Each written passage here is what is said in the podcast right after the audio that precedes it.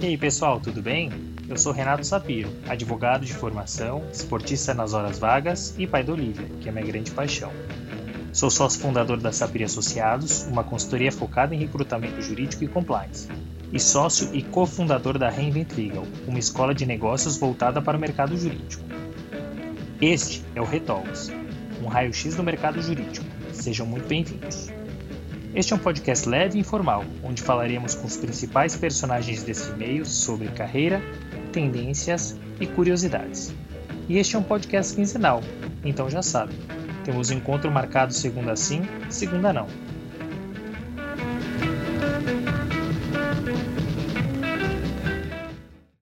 No episódio de hoje, eu conversei com a talentosa Renata Feijó, que é Head de People, Legal e Compliance na Loft. Como eu já esperava, foi um bate-papo super agradável, divertido e cheio de boas histórias.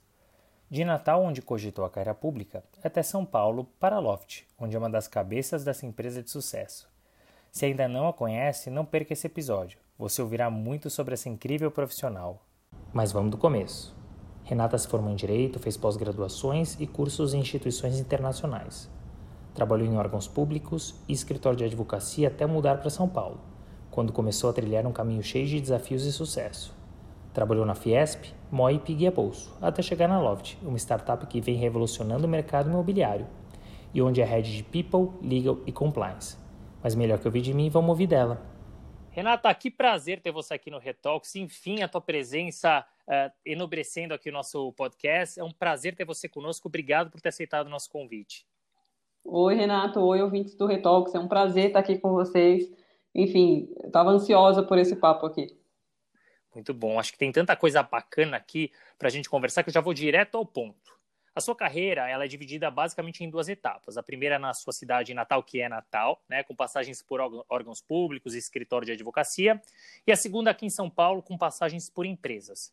Essa trajetória ela foi planejada, Renata, e caso contrário, quais eram os seus objetivos? Legal. É, bom, sim, Potiguar com muito orgulho, né? Todos os natalenses que estão aí ouvindo, fico é, feliz de estar aqui saindo de Natal para São Paulo. Bom, eu adoraria, Renato, te dizer que foi planejado, tá? Seria lindo se eu pudesse contar a história de uma forma linear, mas na verdade ela foi mais uma história de descobrimento e aprendizados. É, quando eu estava em Natal, eu tinha um, um. Acho que eu já compartilhei isso com você também, acho que vai ser legal falar aqui eu tinha um grande sonho de combater a corrupção no país, né? E eu fiz toda, eu entrei no direito por conta disso e eu fiz toda a minha é, faculdade pensando nisso. E por isso todos os órgãos públicos tentando entender muito da parte do direito administrativo, entendendo um pouco mais do, do viés público, como é que essas máquinas operavam para entender um pouco os incentivos, né? E aí, é, mas durante a faculdade, aprendendo também sobre essas máquinas, eu aprendi sobre a a dinâmica por trás e um professor meu, conhecendo muito o meu perfil, em um determinado momento jogou a real para mim, falando que eu ia ser muito frustrada se eu perseguisse uma, uma, carreira pública. E aí, quando ele me jogou essa, essa frase, eu fiquei pensando assim, eu quero ser frustrada? Acho que não. E aí, eu resolvi rearranjar a rota. É... E nesse momento, eu estava já praticamente me formando, é...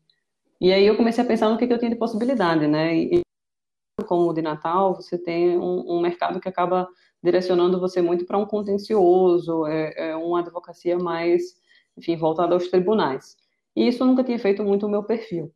E quando eu vim para cá, eu vim para cá pensando em ampliar as possibilidades, ou seja, eu não sabia o que que, o que, que me esperava, o que, que eu ia fazer, mas eu vim sabendo que uma das coisas que eu mais gosto de fazer na vida é estudar, né? Então eu vim sabendo que eu ia ter um pouco mais de conhecimento para tomar decisões mais embasadas. E é, e é óbvio que, enfim, na, naquela época não não estava tão bem estruturado assim, né? Mas voltando, sempre faz, olhando para trás sempre faz mais sentido. Mas quando eu vim para cá foi com esse ideal e aí aqui eu vim para fazer direito público na PUC, continuando ainda nesse viés mais administrativo. E quando eu cheguei em São Paulo, a verdade é que eu descobri que tinham várias possibilidades que eu não tinha nem ideia tá? Então eu comecei logo a trabalhar na Fiesp, numa câmara de arbitragem, que eu nunca nem tinha ouvido falar, o que que, o que, que era isso, o que, que esses órgãos faziam e tudo mais. Então, eu tive um, uma descoberta muito feliz aqui em São Paulo sobre as possibilidades que você tem no mundo jurídico. Isso foi muito legal.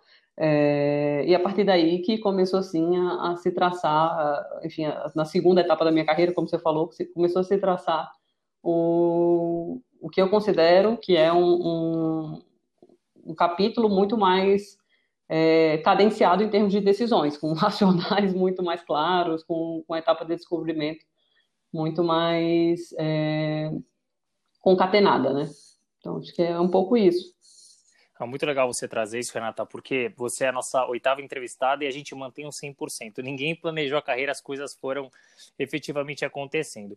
Eu vou querer entrar já já nessa segunda etapa aqui, aqui em São Paulo, mas antes eu queria fazer um disclaimer aqui. Eu me lembro quando a gente se conheceu lá em 2015, que eu tive uma excelente impressão sua, fiquei muito bem impressionada com o nosso, nosso bate-papo. Uh, da época, eu a ponto de a época eu te apresentar uma posição de advogada sênior quando você tinha só dois anos de formada. Mas o cliente, quando eu te apresentei, ele não queria nem te conhecer em razão da idade. E aí vinha a minha pergunta: o quanto que a sua idade impactou ou dificultou nas movimentações e nos desafios? Essa é uma boa pergunta e eu fico sempre refletindo sobre ela. É, eu acho que a idade, assim como vários outros traços, enfim, de, de qualquer preconceito, ou seja, um conceito preconcebido em relação a alguma coisa, ele traz um desafio. Né? Então, você já olha com a carga de, de julgamento, com a carga de, de, pensamentos, enfim, de experiências que você tem em relação a aquele determinado traço, e, e você acaba aplicando isso à pessoa sem, necess, sem não necessariamente dar a, a, oportunidade da pessoa se apresentar. Dito isso, é, é um desafio, mas no geral, e eu seria muito ingrata de dizer que isso impactou a minha carreira, né? Porque basicamente eu tive é, a sorte de conhecer pessoas que não colocavam tanto peso na idade e acabaram me dando diversas oportunidades, as quais eu sempre fui muito é, dedicada, digamos assim, né? Eu sempre tratei todas as oportunidades com muito peso e com muita seriedade. E, e isso eu, eu, confesso que talvez o, eu ter sido sempre talvez mais dedicada do que a média, ou talvez mais é, esforçada, né? Sempre teve muito isso é, acabou fazendo com que eu tivesse menos o peso da idade do que do que eu poderia sentir, sabe? Então, eu, eu considero que tem sim um, um, um viés, é importantíssimo a gente reconhecer esse viés, mas olhando para tudo que eu construí, eu acho que eu seria leviana de dizer que eu fui, enfim, vítima ou qualquer coisa nesse sentido, sabe? Eu fui é, minimizada ou qualquer coisa assim. Acho que eu, sou muito grata por tudo que, todas as oportunidades que, que eu construí até aqui.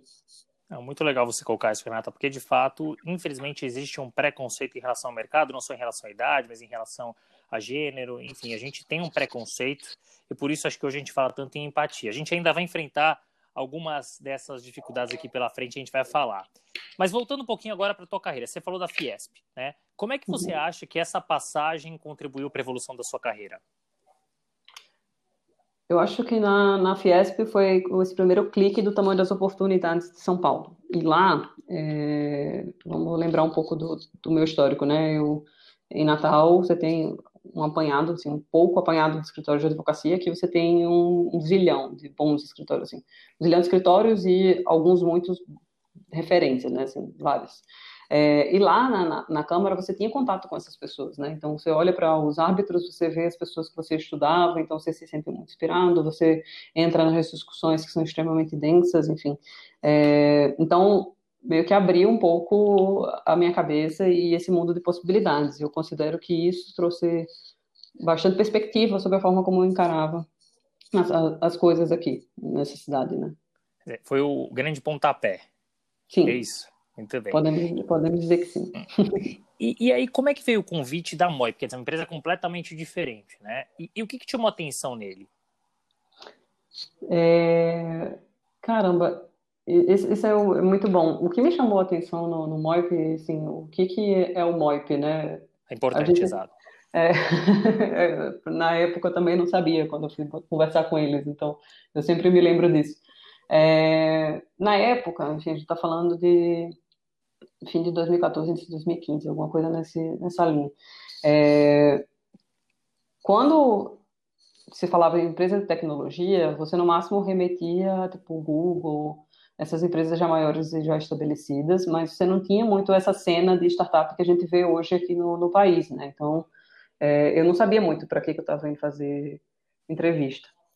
E aí, quando eu cheguei lá, o que me chamou muita atenção sobre a empresa, é um, o Moip é uma empresa no mercado de pagamentos e que foi um dos primeiros, é, das primeiras startups aqui do Brasil, na, na primeira geração, né? Então, ela foi fundada em 2007 e a gente brinca que a primeira geração do, do empreendedorismo em tecnologia aqui.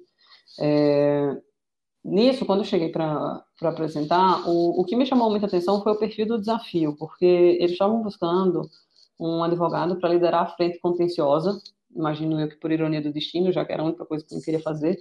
É, e aí, mas só que o perfil do contencioso lá tinha muito a ver com você automatizar as coisas, você processualizar as coisas um viés muito mais próximo de tecnologia é, ferramental, entender padrões e tudo mais, que é um, uma forma que eu particularmente gosto de resolver problema. E isso me chamou bastante atenção. Então, eu lembro que a entrevista em si já era diferente, então era uma dinâmica em grupo.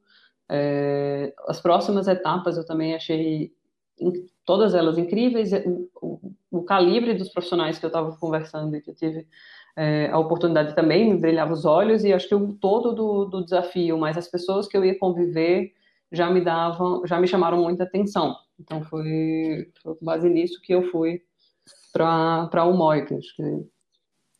E, e, em 2016 a empresa foi vendida, né? Você falou foi constituída em 2017, 2007, 2016 a Wirecard alemã comprou. Como é que foi acompanhar essa venda por dentro e o que, que acabou mudando na sua rotina? Legal. É, bom, acho que nos primeiros anos de, de Moip, a gente teve uma empresa sempre com um caráter muito empreendedor.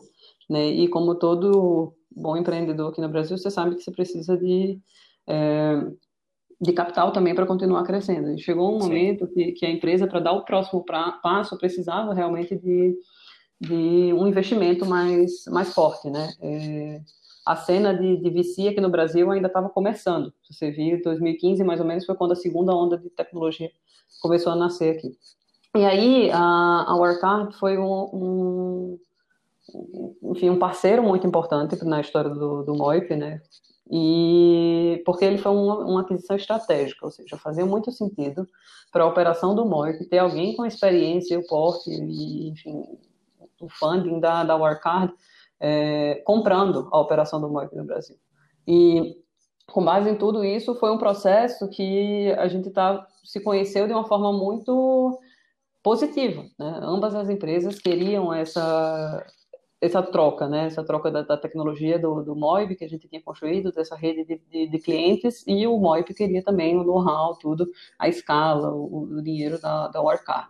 Então, acabou sendo uma construção muito sadia e que é, foi, do ponto de vista do Moip, é, foi muito interessante, porque o Moip ele foi uma empresa que eu brinco que é uma startup raiz, ou seja, a gente não tinha muito dinheiro para é, para muita coisa, é a verdade. Uhum. Ensina bastante coisa. É, tenho, sou bastante feliz por, pela minha passagem lá, enfim, tenho muita gratidão por todo mundo. E nesse cenário, a gente era bastante ativo no, no processo de, de venda da empresa, né? Então você tinha o, os advogados de dentro de casa, de fato, engajando com o processo, é, construindo toda, toda a diligência, então era uma loucura, com todos os prazos, com tanto de pergunta, com tudo isso. Foi, foi, no mínimo, eu posso dizer que foi animado acompanhar isso dentro de casa e muito gratificante também. É, uma vez feita a, a, a, fusão, a gente teve um, um processo de onboard deles na realidade brasileira, né? Então, a gente teve que explicar bastante como é que era o cenário regulatório, a gente teve que fazer a integração das operações, a gente teve é, o pessoal de, de lá veio para cá, eu fui para lá também, outras pessoas da, da, da, da do MOIP também foram para lá para a gente conseguir fazer esse processo. Eles entraram com um, uma pegada muito low touch, então é meio que assim, vocês vieram até aqui, vocês estão funcionando, podem continuar. A Andréia, que era a diretora jurídica do grupo todo, me deu muita liberdade em relação a isso. Então, a minha rotina mudou relativamente pouco. E aí eu fiquei com eles por mais, acho que uns nove, dez meses após a, a compra e, e saí. Bom, eu imagino a dificuldade para uma empresa alemã de entender o sistema jurídico brasileiro, né? Você fala do regulatório, tem o tributário, tem o trabalhista, então eu imagino o quão difícil foi isso, né? É, mas em 2017... Mas eu, vou, mas eu vou te contar aqui só, assim, só um leve claro. Parêntese. A Alemanha também ela é bem complexa em termos regulatórios jurídicos, então eles acabavam assimilando várias coisas de forma bem, bem pragmática e simples. Né, que bom. Então não foi o 7 a 1 então ficou, ficou igual. Muito bem. Aí em 2017 você migrou para o Guia Bolso, né? Então, que primeiro eu queria que você explicasse para o pessoal o que, que é o Guia Bolso, como é que veio o convite e, de novo, qual foi a motivação para aceitar? Legal. É... Bom, começando pela sua primeira pergunta. O Guia Bolso, ele é uma empresa também do setor de tecnologia, voltada a ajudar enfim, os brasileiros a melhorarem a sua vida financeira. O que, isso quer dizer enquanto produto? Ajuda a gente a gerenciar como que a gente está alocando os nossos recursos, né?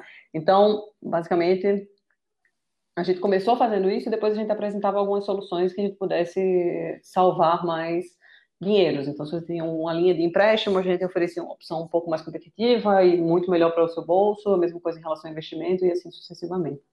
É, esse é um overview do que era a missão do, do Guia Bolsa. É, como que eu fui para lá?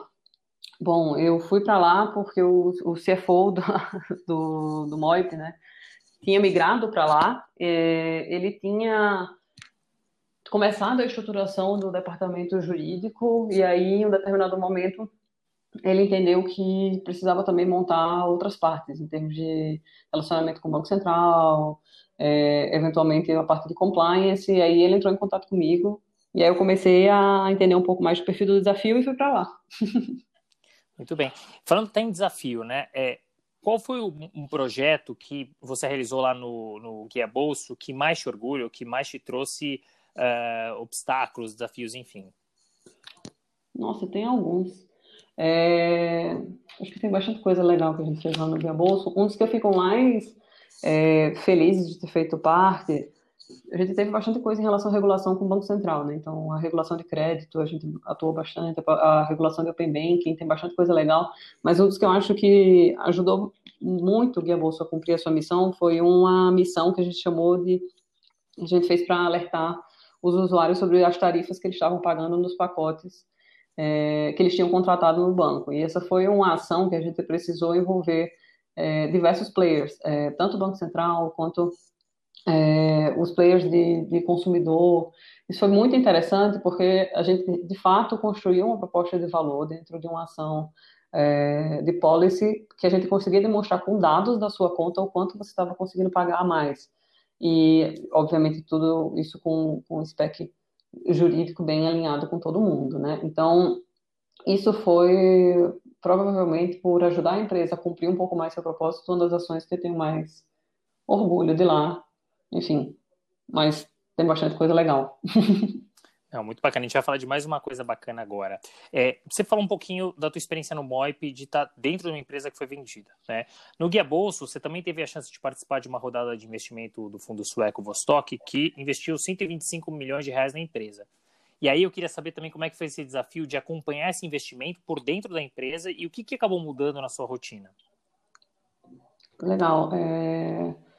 O investimento da Vostok ele foi um, um, investimento muito celebrado por nós. Né? A gente já estava com algumas entregas enquanto empresa e a gente precisava mudar de patamar. A gente tinha, enquanto Guia Bolsa, a gente lançou a nossa plataforma de, de gerenciamento financeiro e a gente também lançou uma plataforma de, de crédito online é, a gente estava começando a ganhar atração nessa segunda plataforma e a gente tinha bastante coisa para executar. É, acompanhar um, uma diligência de VC é relativamente mais simples do que acompanhar uma diligência de venda, como, como a gente falou, né? Então, o, o, processo era muito mais a gente demonstrar a solidez de todos os passos que a gente tinha feito até então e para onde a gente ia. É, eu acho que quando você tem a oportunidade de estar tão perto do, do, do negócio, entendendo todos os números, entendendo toda a razão é, por trás da, da, tese, enfim, da empresa que a gente está construindo, isso torna o processo muito legal, porque você consegue entender, construir e, e, e participar.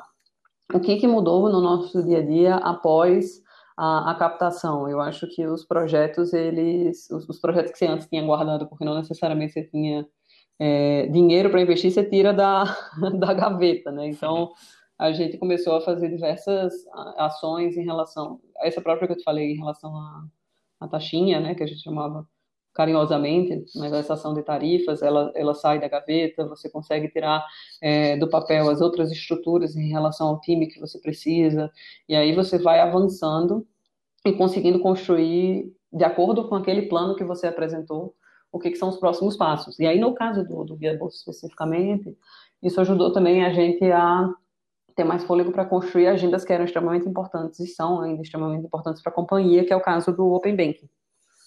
Então, acho que Sim. você, você acaba tendo mais foco. Ah, desculpa, Renato. Eu acho que a mudança é que o dinheiro você consegue ampliar o seu horizonte de ação, né? Então você consegue olhar mais para um médio e longo prazo. Exato. E você trouxe uma coisa muito importante. Eu queria que você explicasse o que é Open, Bank, open Banking e eu queria muito saber a sua opinião sobre o tema. Legal. É... Bom, Open Banking é um movimento que o Banco Central está encabeçando. É, é um movimento mundial, na verdade, que o Banco Central, considero eu, de forma muito acertada, tem é, conduzido aqui no Brasil a sua implementação.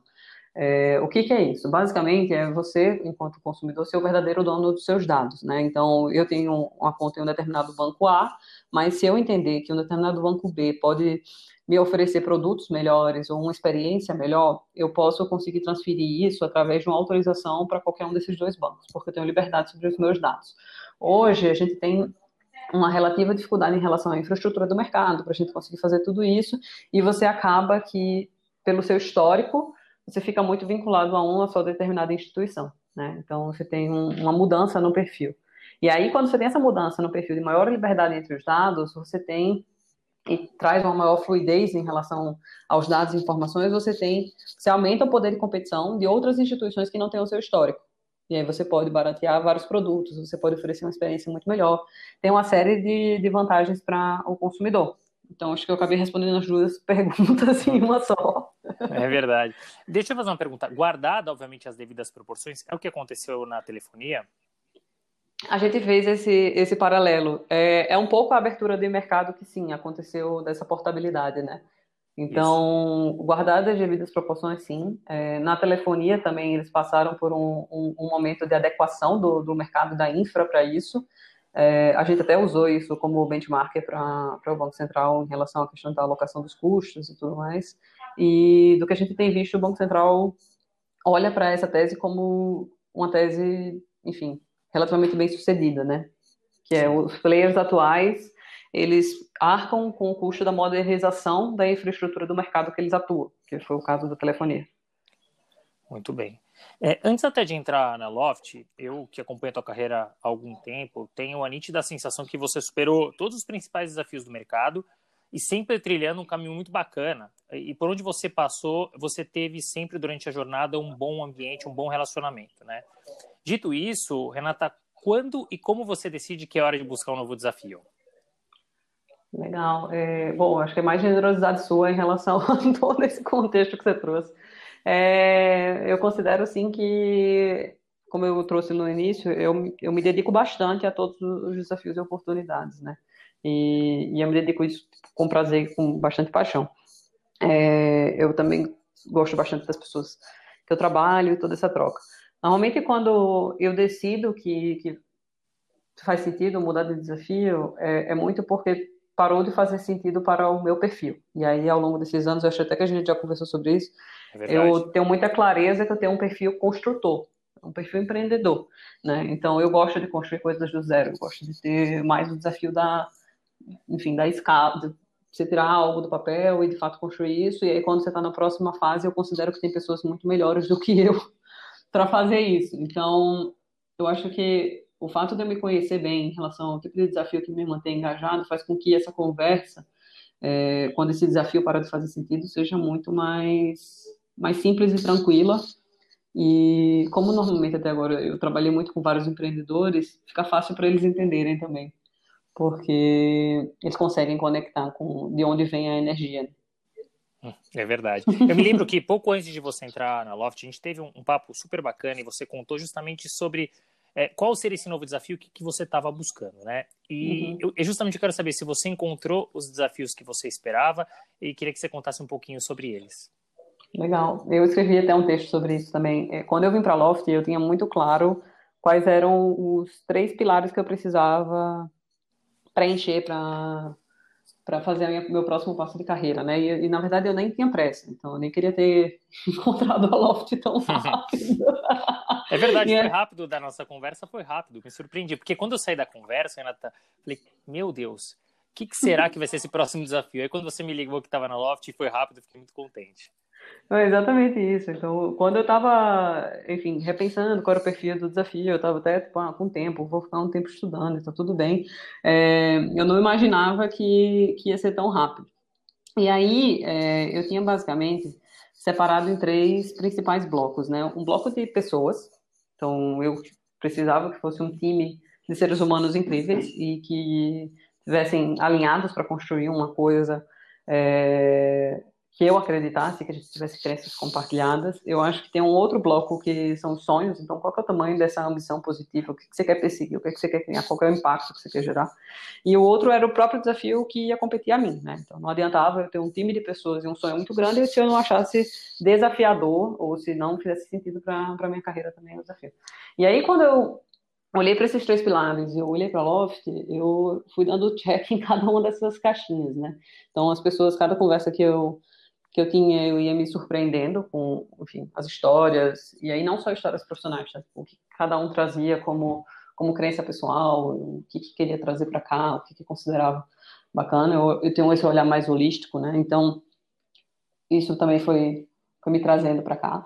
E aí, no bloco do sonho, é, eu lembro que a gente falava muito sobre construir uma empresa no Brasil para crescer ela e exportar talentos brasileiros para fora, ou seja, o Brasil virando um celeiro de grandes oportunidades. E aí, isso é uma das coisas que pessoalmente eu tenho bastante paixão por gerar oportunidade, por dar, por, enfim, poder ajudar as pessoas ao longo das trajetórias de vida de cada um.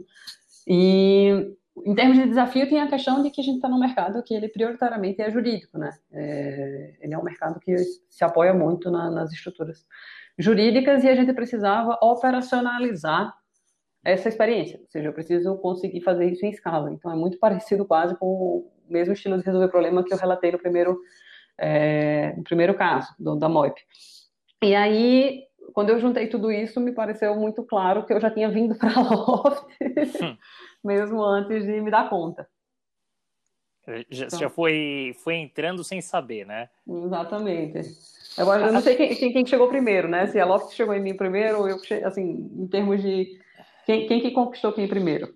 É, foi, um namoro mútuo Exato. que virou casamento. Até falando Sim. um pouco sobre a Loft, é, a empresa esse ano se tornou a 11ª unicórnio brasileiro, é, que é uma empresa avaliada em um bilhão de dólares. E ela foi mais rápida dentre as 11 a atingir esse patamar. E aí minha pergunta para você é onde que vocês querem chegar e até onde o jurídico é importante nesses objetivos? Legal. É, acho que um dos pilares que eu, que eu falei foi muito sobre esse sonho, né? qual é o sonho da Loft? A gente está num mercado que, é, que pode acompanhar a vida das pessoas em todas as fases dela, né? Então, você sempre vai precisar morar.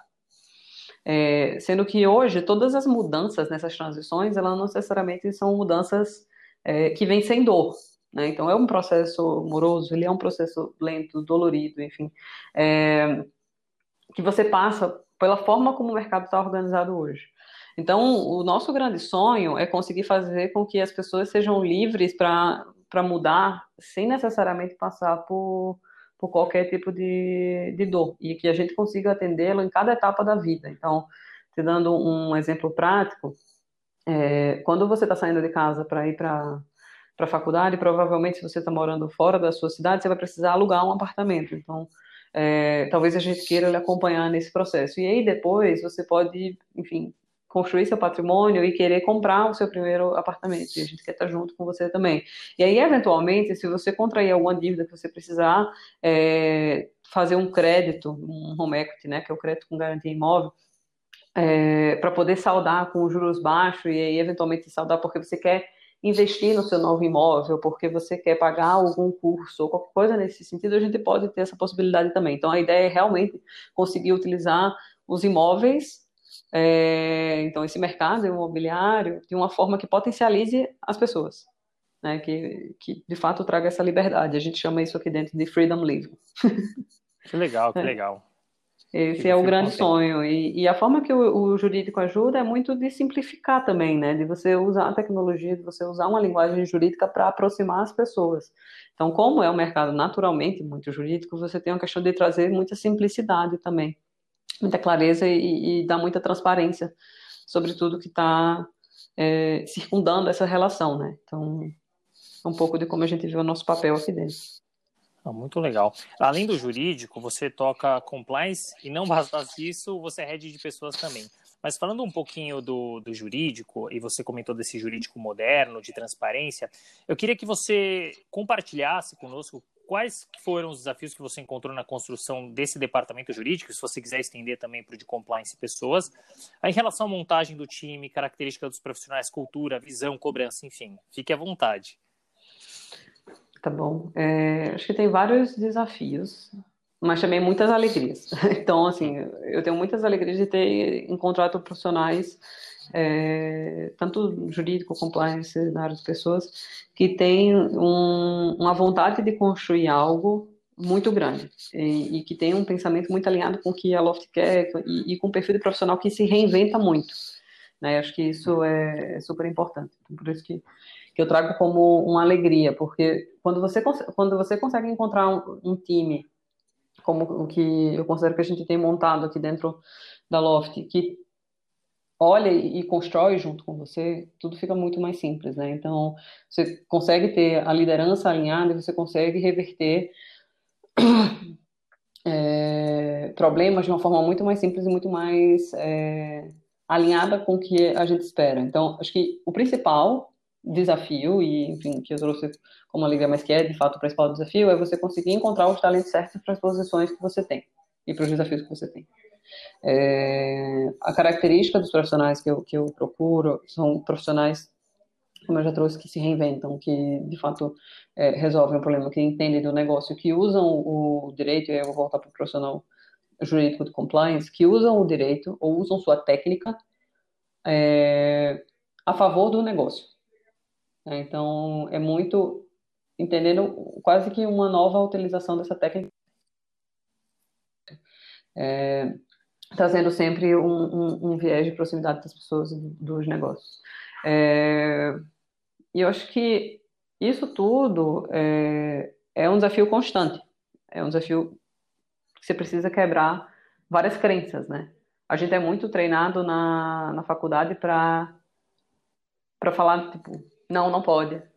Ou não, isso é arriscado, sendo que no, no mundo do empreendedorismo, de tecnologia, a gente tem uma crença de que, assim, você consegue construir as coisas, obviamente, com bastante solidez na, na, na, construção jurídica, mas sem necessariamente ir para sempre as interpretações comuns, padrão, né? Porque o maior risco que a gente corre é não fazer nada. E aí isso é o mercado empreendedor brasileiro, né? O maior risco tipo, que a gente corre é não fazer nada. Então, dito isso, o resto é ponderação de risco. Como que a gente, enquanto jurídico, ajuda nessa ponderação de risco clara para que a gente consiga construir estruturas sólidas? E aí entra muito mais em como fazer do que o não fazer. Obviamente, estou considerando todas as questões que a interpretação não extremamente preto no branco, né? Não, mas é muito bom você colocar isso, Renata, porque você está falando de um jurídico que era um jurídico antigo muito pautado na, nas escolas de direito, né? E o jurídico moderno é esse jurídico que é uma área de negócio, que tem que opinar, que tem que palpitar e tem que assumir o risco junto com as outras áreas e com a empresa e também uh, aproveitar o bônus por conta disso, não é verdade? É, Sim. E, e, até falando um pouquinho sobre esse momento novo, sobre inovação, especialmente no mundo jurídico, tá? É, quais tipos de solução a, a Loft já adota é, que hoje tem sido prestada por startups jurídicas e vocês têm encontrado soluções satisfatórias? Legal. É, a gente usa algumas soluções, né? Como a gente tem algumas soluções. Eu, tô, eu tenho dúvida se eu posso falar o nome da, das empresas. Fique à vontade.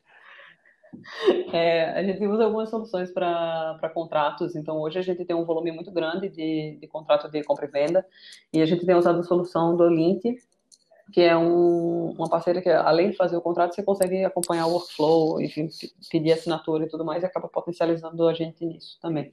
É, não, tem uma outra frente que a gente usa também, que é a Docket, que é para coletar todas as, as informações, é, todas as certidões, todos os dados que a gente precisa para fazer a nossa diligência. É, e a gente também tem, enfim, visto eles como bons parceiros ao longo da nossa, da nossa trajetória. E aí a gente tem é, estudado outras soluções para os contratos internos também, para a parte societária e tudo mais, mas ainda sem nenhum, nenhuma grande solução que, que a gente já adotou. Ainda sobre esse tema, Renata, os escritórios de advocacia, eles acompanham essa evolução? E mais, o que, que não pode faltar no advogado, na banca de advocacia que você procura para ajudar na Loft e mesmo nas empresas pelas quais você passou? Legal. É, eu vejo que existem alguns escritórios que estão sim acompanhando é, toda essa onda de modernização e tudo. Tem alguns escritórios, inclusive, que têm lançado várias propostas de automação dos departamentos jurídicos que eu acho extremamente legal. Você traz tecnologia com o know-how do, do, escritório que consegue agregar em volume também, né? Então consegue aprender muito mais rápido. É, e eu acho que é muito bacana de ver esse movimento né, dessa modernização. Acho que tem vários escritórios também atuando muito numa linha de visual law, de, enfim, de design law, pensando muito, colocando o cliente no centro, o que eu particularmente gosto bastante, entregando soluções que agregam para o cliente final, do, do, que é o cliente deles, então isso é super, super bacana. O que, que eu acho que não pode faltar no, no advogado é, acho que tem um, um ponto de confiança, né? Eu preciso que confiar na, na, habilidade técnica daquele profissional, eu também acho extremamente importante que esse profissional consiga entender de fato do, do meu negócio para construir junto comigo é, e não necessariamente ficar distante com uma pegada muito mais low touch ou muito mais de prateleira. Então, eu preciso que ele entenda da, da, das nuances do, do meu negócio para construir junto comigo. É, e eu acho que tem uma questão de comunicação, né? Então, é quase que uma responsividade. Em startups, eu imagino que todas as, as empresas são assim, mas especialmente em startups você tem é, um nível de, de construção e de, e de, possibilidades ainda muito alto. Então você precisa, de fato, poder passar a mão no telefone e conseguir é, conversar com, com o advogado para tirar uma dúvida rápida, por exemplo. Então, acho que são três pontos que eu olho bastante nos nossos parceiros aqui. É, é muito interessante você colocar esses pontos, porque é literalmente uma parceria, um parceiro de negócios. No, no nosso terceiro episódio, a gente entrevistou o Ricardo Dalmaso, que hoje voltou para o Facebook, e um dos pontos que ele trouxe foi a comunicação. À época, cinco anos atrás, sobre a ideia de conversar ou de criar grupos no WhatsApp. E muitos escritórios refutaram aquilo de primeira, né? Ah, não, vamos formalizar por e-mail, ou não, vamos marcar um call, né? E, e, esse mercado, uhum. principalmente. Renata, de tecnologia, é muito dinâmico, não dá tempo, né? Então tem que ser exatamente como você falou: tem que ter confiança, tem que passar a mão no telefone, tem que estar disponível. Acho que disponibilidade também é uhum. é uma, um ponto muito importante. Né? É, e, e, vocês lançaram recentemente um produto que é o Loft Market, né, que é a intermediação da compra de imóveis através do site da empresa. Nesse produto, vocês ofertam uma assessoria imobiliária para o comprador. Qual que é o papel do jurídico da Loft nesse produto? Legal, eu acho que o, o papel do jeito e da Loft nesse produto é basicamente fornecer tecnologia em uma plataforma que viabiliza a obtenção de alguns documentos de forma online e fácil, né? Então, eu falei de um dos parceiros que a gente usa, a gente consegue fazer essa conexão através de, de um software que a gente desenvolve internamente. E aí a gente, ao fazer essa conexão do cliente com, com o corretor, com o, essa plataforma, é, até eventualmente com advogados, a gente consegue resolver muitos, é, muitas dores em um só lugar. Então, a gente basicamente traz a organização e o tratamento desses, desses documentos nessa plataforma que a gente chama internamente de, enfim, tem vários nomes, um deles chama Arena. É, e aí, basicamente, aqui você tem clientes, você tem advogados, você tem cartórios, você tem despachantes, todos plugados e resolvendo seus problemas ali nessa plataforma. Então, acaba que é uma solução de, de tecnologia para potencializar todas essas partes, né? Então, você consegue fazer com que, por exemplo, o advogado consiga ter acesso às informações do cliente dele através dessa plataforma e ele foca só no serviço jurídico. Ele não precisa correr atrás do, das certidões, do despachante. Ele consegue fazer toda a comunicação através dessa plataforma. É, obrigado, mundo moderno, né? Para quem trabalha com mobiliário. Muito bom. Sim. E, Renata, tem um, tem um ponto que eu queria conversar com você, porque eu sei que você é bastante ativa no assunto, que é diversidade. Né? A gente falou um pouquinho sobre o preconceito por ser uma profissional jovem, mas eu gostaria de saber se, por ser mulher, você se deparou com mais obstáculos do que o usual, e se sim, como é que você lidou com a situação? Legal. É... Eu considero que eu comecei a aprender toda essa questão de, de, feminismo e tudo mais aqui é, em São Paulo, tá? Porque em Natal, para mim, isso era uma não questão. E não é que lá não tem machismo, não. É que simplesmente, é, até então, profissionalmente, os desafios eram muito, enfim, ainda em pé de igualdade muito parecida, né? E aí, quando eu vim para cá, que eu comecei a, a, descobrir, e como todo mundo, eu estou nessa jornada, né? Eu descubro cada dia uma coisa nova. Acho que você falar sobre diversidade é isso, é você estar tá disposto a aprender uh, e, e, reconhecer sempre esse, esse potencial de melhoria. Nesse sentido, o que, que eu acho? Eu acho que em alguns momentos, sim, já teve diversos vieses, então já tiveram diversos fóruns que eu era a única mulher, em que você tinha homens citando todos os outros homens e não necessariamente me citando, assim, pulava o nome da pessoa mesmo. É óbvio que você não se sente incluída nessas situações, né? É, mas dito isso, eu sinto que de novo, profissionalmente, é, eu sempre tive muito, muita confiança e o, res, o respeito de quem trabalhava comigo. Então, no meu dia a dia, isso não necessariamente virava um impacto. E sempre que eu sentia algum potencial viés das pessoas que trabalhavam comigo, isso eu faço até hoje, tá? É, e provavelmente vou fazer pro resto da vida, assim como todas as pessoas vão fazer comigo também. É, eu sempre conversava de forma aberta, perguntando de onde a pessoa vinha com essa determinada situação, com essa determinada preocupação. Então, eu já tive feedbacks que tinham um caráter machista, já vários. É, eu já tive é, pré-julgamento em relação àquilo que eu estava trazendo para a mesa, vários. Eu já tive que montar a estratégia de que eu falava com todos os meus pares antes, para eles trazerem os pontos e não eu, para poder meu ponto ser ouvido, imensas vezes. Como que eu lidei com isso? Basicamente, um dos conselhos que eu já recebi foi, cara, as pessoas às vezes não têm noção do, do que do viés que ela tá. A primeira coisa que você tem que fazer é perguntar. Então, pergunta de onde essa pessoa veio. A segunda coisa, outra coisa que eu também levo muito a sério é assim, eu tenho mais apego a ver um, um problema sendo resolvido ou um determinado projeto andando do que necessariamente eu ter o ownership daquele projeto ou eu ter ficado à frente daquele projeto. Então, quando você consegue espalhar as ideias no mundo e você não se apega necessariamente a quem está fazendo isso, você vê muita coisa acontecendo. E aí eu sempre me filio mais a alegria de ver uma coisa acontecendo do que necessariamente a, a, ao reconhecimento. Então, essas têm sido formas que eu tenho lidado com isso ao longo do tempo, mas eu sinto que com o passar do, do, dos tempos e com toda a nossa sociedade ficando um pouquinho mais consciente em relação à, à diversidade, esses diálogos têm sido mais fáceis, tá? E o diálogo é sempre importante. Oh, que bom, e tem que ter o diálogo, porque, como você bem colocou, às vezes a pessoa nem sabe que ela está tá agindo de forma preconceituosa, ela acha que é o normal. É, e se você conversa de forma aberta, aí ela percebe que ela está sendo preconceituosa e muitas vezes melhor e que bom. Né? Agora, olhando até o outro lado da moeda, a Loft ela fomenta a licença paternidade igualitária. Eu queria saber qual é a sua opinião sobre esse tema e mais, qual é a sua opinião sobre equidade de gênero? Legal. É... Bom, esse tema aqui dentro da Loft, eu fui uma das pessoas que que liderou, né? A primeira vez que eu ouvi esse tema, é, para mim pareceu óbvio. Não, também considero que foi um aprendizado, tá? É, duas pessoas do, do time de People trouxeram esse tema. Eu confesso que teve um, um, primeiro, uma primeira reação de tipo assim, como assim? Como é que isso fica? Como é que a gente monta essa estrutura toda e tudo mais? E depois a gente engajou em vários estudos, em vários benchmarks para poder, de fato, estruturar um programa que fizesse bastante sentido para o momento da Loft, para os Lofters e para a nossa própria sociedade, né? A gente considera sempre como Loft um impacto no nosso entorno. E aí, nesse cenário, a minha opinião é super positiva em relação ao tema. Eu fico muito feliz que a gente pôde dar esse passo enquanto empresa. É, acho que ele não é um passo óbvio, então eu fico mais feliz ainda da gente ter construído ele, dele ser um, um, uma decisão sólida e que faz muito sentido para a gente enquanto empresa.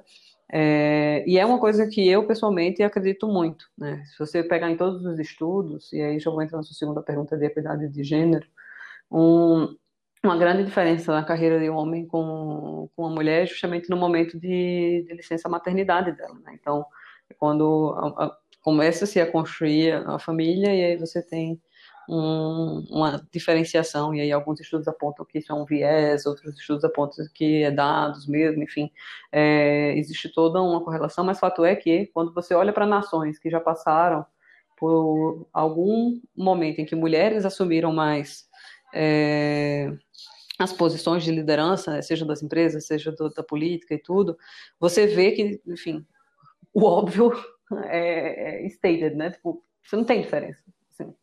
É, você tem diferença na forma de condução, talvez, enfim, mas até isso não é comprovado.